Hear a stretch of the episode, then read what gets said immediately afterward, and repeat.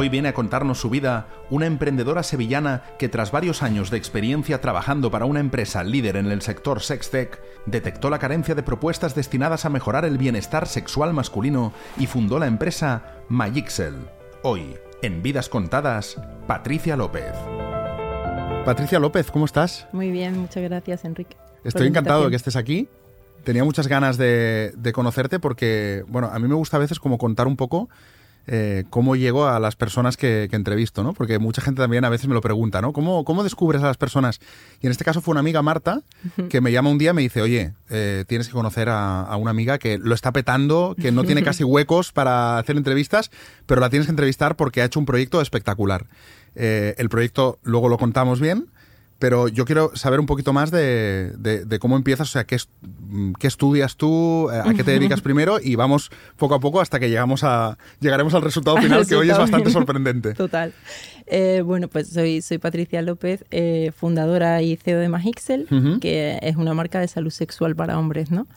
Y bueno, pues sorprendentemente o no, pero mi background no es ni médico ni tecnológico, eh, sino que estudié turismo. Vale.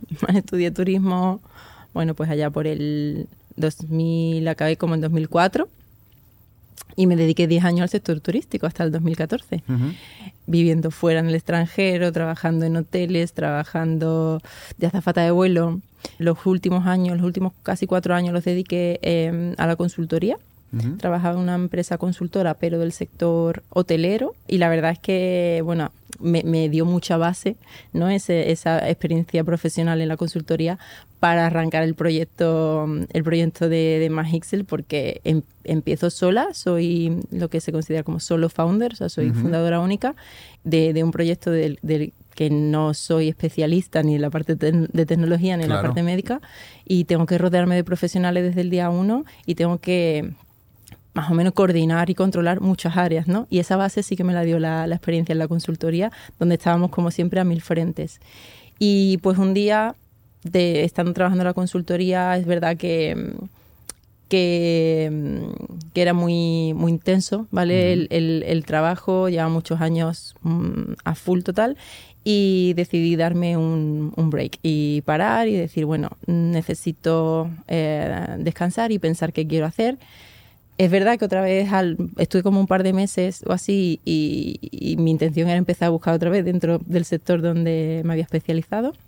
Y de repente, pues a través de un conocido, me llegó la opción, la oportunidad de trabajar como responsable de marketing para Europa de una marca americana de masturbadores para hombres, ¿vale? De juguetes sexuales masculinos pues una marca muy reconocida eh, a, nivel, a nivel mundial, un poco como cuyo eh, producto estrella eran las réplicas de vaginas de actrices porno.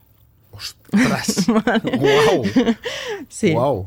Entonces. Y, claro, entiendo, eh, Patricia, que este mm. sector debe mover mucho dinero. Así es. Pero yo, por ejemplo, es una cosa que lo he hablado muchas veces con, en grupos de amigos y tal que los, los hombres no, evidentemente, digo, eh, mi entorno.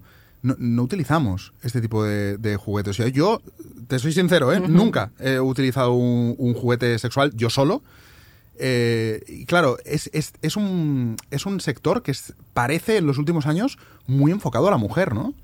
Con todo el Satisfyer sí, exactamente. es un este sector donde predomina ah, los productos para y las marcas para, para mujeres, ¿no? Porque, pues, son, evidentes son las que han abanderado un poco esta revolución sexual, ¿no? Que, que va muy de la mano de, normalizar y naturalizar la, tanto la conversación como el uso, ¿no? De, este tipo de, de productos, sobre todo por las implicaciones y beneficios que tiene a nivel pues, físico y mental. Claro, sobre todo, em, sobre todo perdona, la, conversación, ¿no? Sí. Porque tú ves un grupo de chicas, la mar de natural, hablando de esto fantástico, pero yo no, no me he encontrado nunca en una conversación de hombres diciendo, me he comprado un masturbador. Lo curioso, ahora que estamos nosotros con esta marca que mm, realmente nos toca casi que evangelizar eh, y romper muchas barreras, porque mientras es verdad que el uso de los juguetes masculinos eh, por ejemplo, en culturas más mediterráneas o latinas, es menos extendido, ¿vale? Aquí el hombre tiene todavía, pues, un papel como, bueno, eh, es en general, ¿no? Pero como de macho, ¿vale? Y, además, culturalmente, a la gente le gusta más el contacto físico y, ¿no? Y prefiere siempre una en, principio, una persona que, bueno, que utilizar un producto en un momento dado. Pero eh, la experiencia que yo tengo trabajando para esta marca, que yo llevaba todo, llevaba Europa, Sudáfrica, Israel y Rusia, eh, por ejemplo, en Centro Europa, países escandinavos, pues no me, o sea, no sé si es el tiempo eh, que son más fríos, son más fríos, Ese, es otro rollo. Eh, mueve muchísimo, o sea, muchísimo. la, empresa, las empresas de juguetes sexuales eh, o la industria en, Centro Europa, en Holanda, Alemania y como te digo países, países nórdicos. Mm, es una industria bastante potente. O sea, estamos hablando de, números de muchos cientos de millones de, euros anuales eh, por marca y, con crecimientos interanuales del 20-25%. Wow, o sea que va, va a más. Correcto casi siempre femenino, pero bueno, el, el, nosotros, la empresa en la que yo trabajaba, que era exclusivamente masculina, también tenía unos números muy, muy potentes y es verdad que, el, que se concentraba en, en estos, estos países más de, más de Centro Europa. ¿Y tú crees, Patricia, tú que has estado dentro del sector, que esto tiene que ver eh, más allá de con la revolución sexual y un poco la liberación también más de, la mujer en este ámbito y tal, tiene que ver también con... con con algo tipo que nos estamos un poco, el hombre y la mujer, mm, cada vez individualizando más? Puede ser, es, verdad que, que, esto casi que nos viene de, una tendencia más asiática, ¿no? La, de los japoneses, ¿no? De no tocarnos tanto, no tocar tanto. Eh, personalmente no lo comparto. Y, en concreto un poco la motivación a la hora de, arrancar más Excel como mar tenemos un producto que ahora entraremos a hablar de él no pero eh, la creación de la marca como una marca de, bueno de bienestar íntimo masculino va mucho más allá. Nosotros trabajamos eh, en creación de contenidos. Tenemos por ejemplo una academia online con cursos de sexología orientada a hombres porque nos hemos dado cuenta de que los hombres eh, apenas tienen educación sexual, eh, tienen mucho acceso a contenido sexual, pero a través del porno.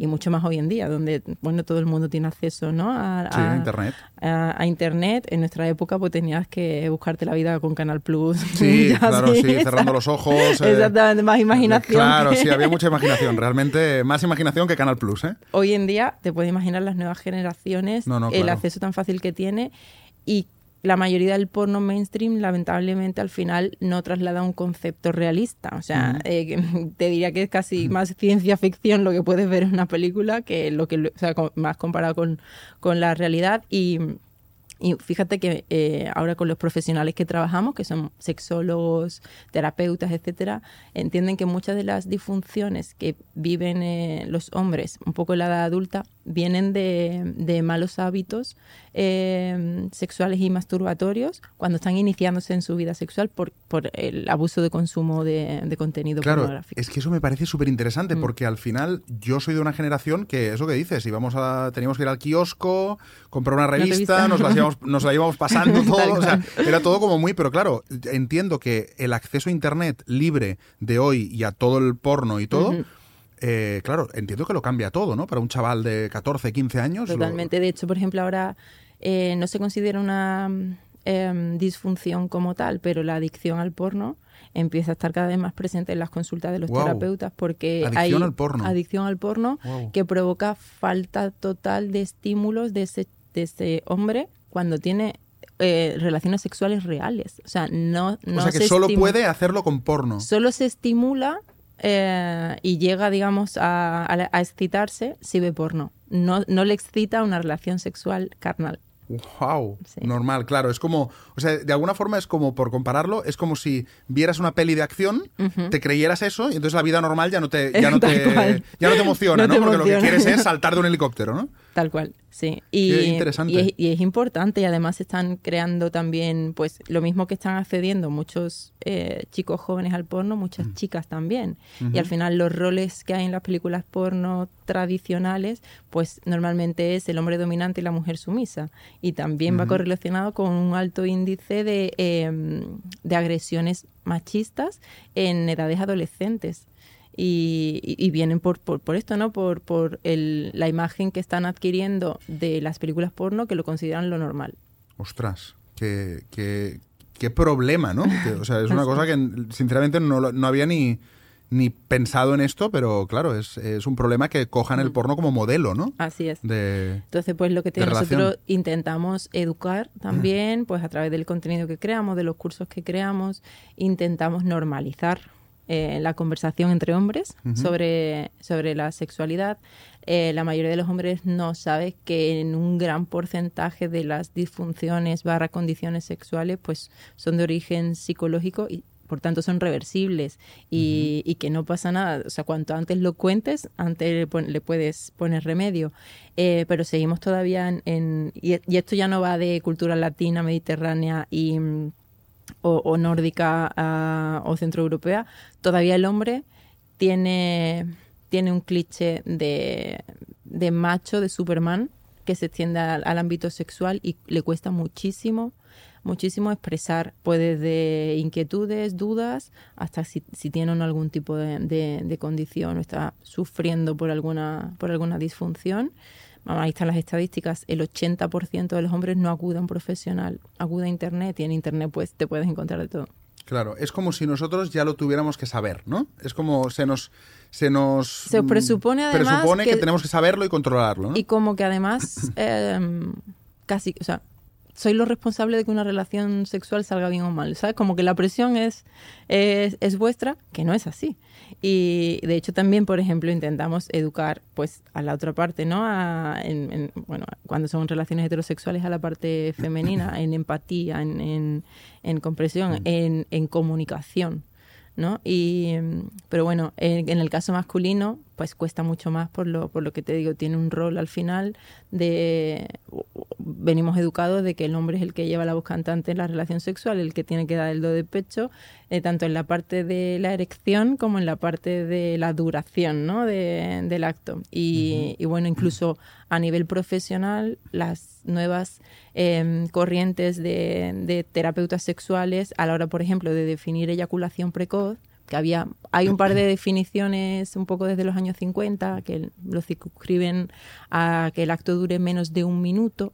Luego hay una segunda definición que lo amplía hasta los dos o tres, dependiendo. Mm, te da margen ahí, ¿no? margen. Y ahora, como te digo, las nuevas, eh, nuevas corrientes profesionales de, de terapia sexual dicen es cuando ocurre antes de lo deseado. Si antes de lo deseado son ocho minutos, pues ocho minutos. Si antes lo si, si, en 30 segundos las dos personas han quedado hiper satisfechas, ¿dónde está el pues, problema? Pues, ya está, ¿no? Claro, pues, claro, sí, Pero, pero bueno, sí es verdad que sigue siendo un asunto que afecta, interesa y preocupa a muchos hombres. Y una pregunta, Patricia, tú que eh, estás, digamos que más, más metida en estos estudios, eh, ¿es igual en las relaciones homosexuales?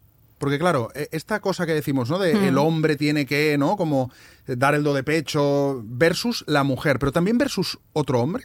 Pues fíjate que en el ámbito homosexual, eh, digamos que la principal disfunción o la que más importa es la de disfunción eréctil, que es la capacidad de, de tener y mantener una erección de calidad. Pero en la, en la eyaculación precoz nosotros hemos hecho, bueno, pues hemos hecho encuestas, entrevistas, entrevistas cualitativas. Em, no lo perciben como un, como un problema, como, como en el hombre heterosexual. Entre otras cosas, porque sabes que hay como roles, activo-pasivo, y normalmente, si nos han llegado a decir, pues a lo mejor el chico que no controla tanto o que habitualmente eyacula pronto, suele adoptar un rol pasivo y ya, ¿no? es como tienen esa opción. Entonces, teniendo opciones, no se suelen percibir los problemas con, la misma intensidad. Claro, en la relación heterosexual el hombre no puede hacer el papel pasivo, entonces le toca, no hay plan B. No hay plan B, no hay plan B. Entonces, eh, Patricia, ¿en qué momento tú... Que sí lo hay, pero bueno. Bueno, sí, seguro, que sí, ahora lo, hablaremos, pero ¿en qué momento cuando tú eh, estás en esa industria de, de los juguetes sexuales y tal, dices, bueno, yo voy a emprender y ves un nicho de, de una cosa que ahora, ahora hablaremos y decides montar por tu cuenta tu, propia empresa? Pues, em, como te digo, en su momento di el salto a trabajar en esta empresa de juguetes sexuales. Em, estuve eh, como responsable de marketing para Europa y, y yo normalmente, mis clientes eran distribuidores y mayoristas, ¿vale? Yo no trabajaba con cliente final y entonces iba como a mm, diferentes ferias del sector en Europa, pues a lo largo del año, dos, tres ferias que había habitualmente. Había una muy importante en octubre, era donde se concentraban pues todas las novedades, todas las marcas iban presentando pues nuevos productos, lanzamientos. Y entonces nos íbamos reuniendo pues, con muchos distribuidores y demás, y yo iba viendo un poco las tendencias y empecé a ver, sobre todo a partir de 2016, que de hecho fue, me acuerdo perfectamente, porque fue el año que, irrumpió Satisfyer, ¿no? En, la industria. Fue cuando entró Satisfyer con, Satisfyer además fue, fue heavy porque, o sea, recuerdo entrar y, en, la feria y que estuvieran regalando Satisfyer, pero... A tope. A tope, que lo hicieron muy bien, pues se lo regalaban a, a las jefas de compras de los distribuidores, de las principales distribuidoras. Claro, sí, sí, bien visto. Ahí estuvieron inteligentes. Ya sí, fíjate que, que, ya me llamó la atención Satisfyer porque aparte de que entraron haciendo bastante ruido, un poco el storytelling que tenían a la hora de lanzar la marca, aunque evidentemente es un juguete sexual, ya empezaban a vincularlo con la parte de beneficios eh, para la salud. El storytelling un poco que contaban era había una estadística que era bastante demoledora, tipo el ochenta y pico por ciento de las mujeres nunca han llegado al orgasmo, ¿vale? O, algo, no, me acuerdo, no sé eh, geográficamente o cómo estaría, ¿no? Pero era una estadística así un poco brutal. Eh, luego el orgasmo tiene esta lista de beneficios eh, a la salud física y mental de las mujeres. Claro, y nosotros tenemos Aquí tenemos un producto que provoca el orgasmo, ¿no? Entonces digo, ostras, qué inteligentes este storytelling, lo van a petar, ¿no? Esto era 2016, bueno, creo que no les ha ido mal. No les ha ido mal, no les ha ido, no les ha ido nada mal. Y lo mismo que vi esto de Satisfyer, empecé a ver también pues otras marcas que iban un poco alejándose mm, de, del mensaje más... Sí, más eh, lúdico, más... lúdico y estrictamente placentero y, empezando a introducir estos... Eh, Beneficios como más para la salud y tal. Sí, y como te digo, lo, lideraban marcas eh, femeninas, ¿no? Que es un sector donde predominan estos productos. Y bueno, estando yo trabajando en una marca exclusivamente de productos masculinos, dije, bueno, ¿y el hombre? ¿Sabes? Como además había muchas menos marcas masculinas, alguna que no era tan explícita, pero por lo general todas eran pues bastante explícitas, incluso pornográficas, ¿no? Nosotros mismos teníamos esto de las réplicas de las vaginas, de las actrices porno.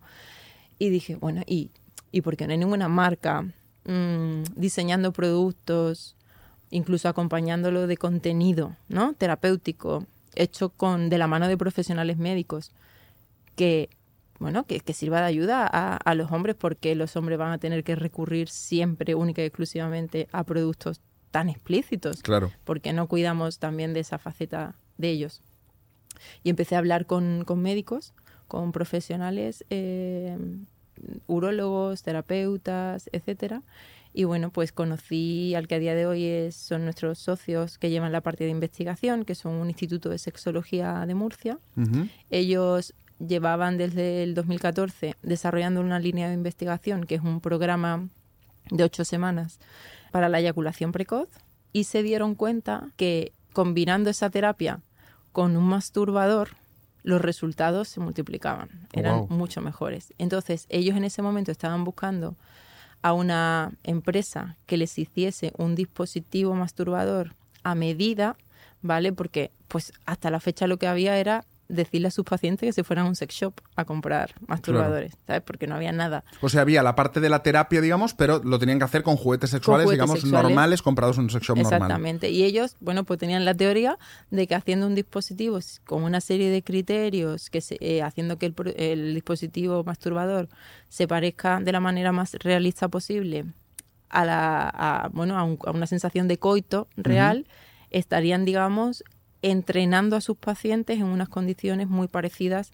a las que luego tienen que enfrentar en una relación sexual con una persona. Porque el feedback de sus pacientes eran, ok, la terapia me está sirviendo, entreno, voy mejorando mi control de la eyaculación, pero cuando tengo que ponerlo en práctica con una persona real, las sensaciones son tan diferentes a cuando lo hago yo solo que, ahí pierdo, pierdo el hilo, o sea, desconecto y ya entro otra vez en mi bucle. Y ellos, claro, dijeron, oye, pues si les ponemos un entrenador mm, de manera que pongan en práctica lo que les enseñamos con la terapia y a nivel de sensación física se parece a la realidad. Lo más eh, parecido a la realidad, ¿no? Correcto. Y bueno, fue ahí cuando nos conocimos. Eh, mi empresa, en, en, este caso la que yo trabajaba, no, no estaba interesada en, en abordar la parte médica barra terapéutica. Y entonces decidiste emprender. Eh, decidí emprender y, hacer, hacer este proyecto pues de la mano de estos, de estos médicos. ¿Y cómo ha sido, Patricia, el proceso de emprendimiento? Porque eso lo hablamos muchas veces en el podcast, ¿no? Que mucha gente cree que emprender es, bueno, eh, que es fácil o que, o que te da, pues eso, ¿no? Una libertad de horarios, pero supongo que habrá sido bastante complicado más en este sector, ¿no?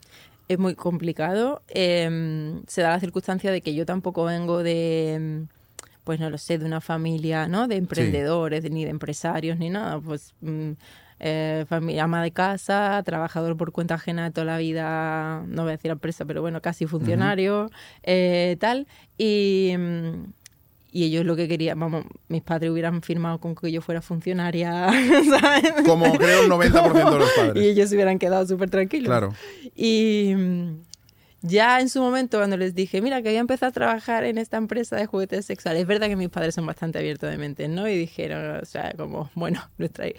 Yo siempre he sido un poquito inconformista, por decirlo así, inquieta. Eh, pues eso, ya con 20 años ya me fui a vivir al extranjero, ya pues nunca volví y tal, y he tenido muchos trabajos y no sé qué, y me, me tenían un poco como, no va a la pérdida, pero ya, bueno, ya sabemos que no va a hacer un camino ya, sabemos que funcionaria no va a ser. Vale. Eh, me metí en lo de la industria erótica y ya fue como tal, pero bueno. Y es verdad que cuando ya vine a contar, mira, ahora quiero hacer esto, pero vinculado a la salud y lo voy a hacer yo y todo, fue un poco shock porque les preocupaba les preocupaba bueno pues las consecuencias de, la imagen, del emprendimiento y el riesgo que supone y, todo esto. Pero bueno al final me apoyaron. De hecho, siendo una startup, era un proyecto que era bastante demandante de inversión desde el principio porque implicaba un desarrollo de un producto, de, un hardware. Eh, la mayoría de las startups pues suelen ser componentes software y, y son más fáciles de arrancar. Incluso, más digital, ¿no? Claro, digital y, y escalar, ¿no? Pues nosotros teníamos el desarrollo del producto físico, el desarrollo del producto digital, porque una de las cosas que yo pensé es, oye, esto de la terapia de ocho semanas está fenomenal, con ensayos clínicos que demuestran la eficacia, pero es que a, la consulta de los especialistas no van los clientes. Claro. La estadística es esa, es que van un 20%. Claro. Pues esto es lo de si Mahoma no va a la montaña, la montaña va a Mahoma. Vamos a traducir la terapia que habéis desarrollado a un entorno digital como una aplicación móvil. Entonces, invierte en el desarrollo de productos físicos, en desarrollo de, software y en una tercera pata, que era lo más importante, tanto a nivel de diferenciador como a nivel también de protección como proyecto y como barrera de entrada, que es la inversión en la realización de ensayos clínicos y obtención de licencias y certificados sanitarios para que el producto se considere sanitario y no juguete sexual. Wow, claro. O sea que no se considera un juguete sexual, sino que se considera un producto sanitario. Este, mm, este eh, producto del que estamos hablando, de tu empresa, que tu empresa es eh, es que no sé cómo pronunciarlo. MyXel. MyXel. Si quieres, cuéntanos cómo, cómo funciona, porque me, parece, a mí me parece como una nave espacial, pero... Te cuento, pues al final, conceptualmente teníamos bastante claro que teníamos que traducir la terapia a un entorno digital como una aplicación móvil. Y esta terapia de, es una terapia de ocho semanas. Nosotros al, traducirla a la aplicación móvil eh, dijimos, oye, pues vamos a hacer que sea fácil de entender, que bueno, que la gente la vaya siguiendo, que le motive, ¿vale? Y entonces aplicamos gamificación. Es una especie de, de hecho, es como una especie de universo con planetas, donde cada planeta tiene un reto, conforme lo vas haciendo bien vas consiguiendo estrellas y las estrellas te desbloquean contenido de nutrición, de deporte, de meditación, ¿vale? Aunque el, el programa principal es del el de control eyaculatorio es muy parecido, no sé si tendrás o, la gente lo, identifica rápido, eh, las aplicaciones que hay de entrenamiento, donde te ponen el plan de entrenamiento y los vídeos, donde haces sentadillas, haces tal, pues imagínate igual, pero para controlar la eyaculación, ¿vale? es parecido. Con los vídeos, pues semana uno tienes que hacer este ejercicio con vídeos, con explicaciones, con, con vídeos donde los médicos te explican Vale. la parte educativa, tiene mucho de conciencia corporal. ¿vale? Y cada semana va aumentando la dificultad, Vale. ¿vale? Y va cambiando el reto. Vale. Pues los ejercicios que se proponen hacer en la terapia a través de la aplicación móvil se tienen que poner en práctica con el, Con el aparato. con el aparato, con el dispositivo. Que como te digo es la herramienta con la que se entrenan y la finalidad de- del mismo es imitar de la manera más realista la sensación de una penetración real. De esta manera, realmente lo que estamos enseñando eh, es a controlar los mecanismos tanto físicos como mentales que intervienen en el proceso de la emisión eyaculatoria. Porque, la, porque el tema de la eyaculación precoz, Patricia, en, en general, me decías antes, es psicológica. Sí. O sea, afecta al 31% de los hombres, que eso es brutal, Hombre, es bastante, sí. En algún momento de su vida, es decir, no quiere decir que sea de manera constante, pero es que incluso está subiendo ese índice porque, como bien dices, en más de un 90% de los casos se trata de, de una condición de índole psicológico. Y con el estilo de vida actual que tenemos, estrés, ansiedad y demás, cada vez afecta más, ¿no? Claro, dentro de todo, yo lo veo como positivo, en el sentido de que si fuera fisiológico y no tuviera remedio, si es psicológico, se puede Claro, curar, ¿no? Tiene dos cosas, que es reversible a tra- Claro. eh, y, y que además implica no tener que eh, acudir a, tra- a tratamientos farmacológicos. Ajá. ¿Sabes? Al final ese componente Claro. psicológico hace que pues con terapia, de hecho la terapia conductual es, es lo más extendido que hay por parte de los profesionales a la hora de abordar. Claro, porque ¿cuál esta era la alternativa hasta ahora? ¿Que, ¿Pastillas o...? Sí que existe una pastilla aprobada a nivel mundial, eh, lo que pasa que es un antidepresivo. Ah, vale. ¿Vale? Entonces, pues los efectos secundarios que tiene son potentes y aparte incluso tiene algún efecto secundario puede ser mm, mm, peor calidad de la erección. Entonces dices, bueno, me Ya. estoy po- Lo- lo mejorando, quito de aquí, te pongo lo de aquí pongo para ahora. quitar de ahí. Va, va. Y, y de hecho, pues es un fármaco con bastante poca adherencia al tratamiento y que normalmente incluso los propios médicos y profesionales intentan evitar. Si es verdad que se tiene que recomendar en casos a lo mejor pues de eyaculación precoz severa, ¿vale? Pero normalmente incluso si recomiendan la, la píldora em, va acompañada de terapia. Vale. Y luego hay otro tipo de productos que son los anestésicos. ¿vale? Pues básicamente le- le- productos retardantes se suelen conocer así, son o sprays o cremas o incluso preservativos, que al final lo que tienen es lidocaína. Lidocaína es un anestésico, es lo que te ponen en el de- dentista para dormirte la boca, Vale. ¿vale? Entonces, pues tiene Nunca hubiera dicho que ese mismo, ese mismo producto se utilizaba para Pues otras cosas. Y mm, entonces al final pues lo que tiene es un efecto que te adormece, que también puede afectarte la calidad de la erección, porque Hombre, al final claro. si no estás sintiendo. Eh, y es temporal, ¿vale? Eh, entonces puede disminuir a lo mejor momentáneamente un poco la ansiedad eh, y tal, pero no es un- una solución a largo plazo. Eh, como te digo, al final el grueso de los profesionales eh, opta por eh, opta por tratarlo con, con terapia Ujú. y, y bueno, en nuestro caso, pues esa terapia la hemos traducido a la aplicación móvil para llegar a ese 80% de los hombres que no quiere no va a terapia. acudir a consulta. Igualmente siempre recomendamos que, que acudan y que, y Ujú. que se traten con un profesional. Nosotros mismos tenemos profesionales en la compañía y trabajamos con profesionales externos y siempre es mucho más efectivo si te van acompañando, aunque sea ahora de manera digital, ahora con Sí, mucho más fácil, ¿no? es mucho más fácil. También ofrecemos consultas digitales, eh, porque no, no sustituimos a un profesional, so- pero sí somos una herramienta para ambos, ¿eh? porque también nosotros los profesionales recomiendan el uso de nuestra herramienta. ¿Y habéis notado la diferencia de, de hombres que acuden más con este sistema que, que a la terapia normal de la que hablábamos? Suele- mm, estamos más o menos en, la- en las mismas en la misma estadística. O sea que ni así el hombre es capaz de pedir Fíjate, ayuda. ¿eh? est- esta versión del producto es la segunda ya que lanzamos a mercado, que está mejorada, por ejemplo, esta incluye ya conectividad, sensores, etcétera. Con la primera versión eh, tuvimos una, una variante que incluía una consulta gratuita, porque como teníamos profesionales ya Claro. en la compañía, dijimos, venga, pues una primera, menos del 10% la canjeaba y Wow. estaba incluida. Wow. Entonces era sigue como- costando lo de enfrentarse Muchísimo, a- muchísimo. al, al problema. De hecho, por ejemplo, en otros países, en, en Reino Unido, sí que hay como un, pues te diría, es casi como un alcohólico anónimo, pero de problemas sexuales de hombres. Y, y es una comunidad eh, digital en la que tienen grupos, etcétera y tal, y van allí un poco a contar que me parece fenomenal que por lo menos lo, que lo cuenten de la manera que sea, ¿no? Lo que me llama la atención es que tenga que ser en un entorno casi como el que va a confesar Sí, sí, Algo como avergonzante, ¿no? Avergonzante y, sí que es verdad que, bueno, que nosotros hemos asistido a alguno de los grupos, ¿sabes? Y tal, esto, pues al final vamos mm, viendo lo que hacen ¿no? en otros sitios. Y nuestro, nuestros sexólogos han acudido y tal, y es que realmente lo pasan súper mal, eh, o sea, de, de llorar, de, y nosotros mismos tenemos ese feedback, quien al final acaba contactando con nosotros, hablando con nuestros profesionales, pues desde echarse a llorar hasta, hasta gente que le ha costado sus relaciones, sus matrimonios, hasta gente que estaba pensando en el suicidio.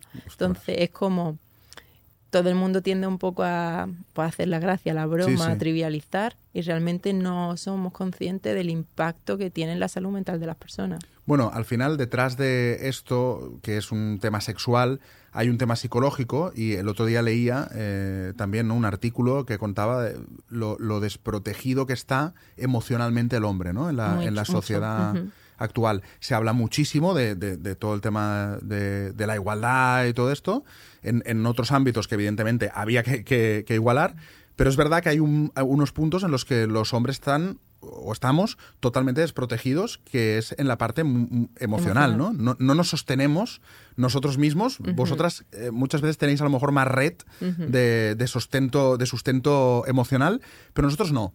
Eh, en general no, no, no, es algo que compartamos con otros amigos, que se hable, no, no, cuesta mucho. Entonces, claro, cuando hay algo emocional detrás de un problema que, ya es un problema real, aunque sea sexual o sea lo que sea, pues es verdad que al hombre le cuesta mucho más, ¿no?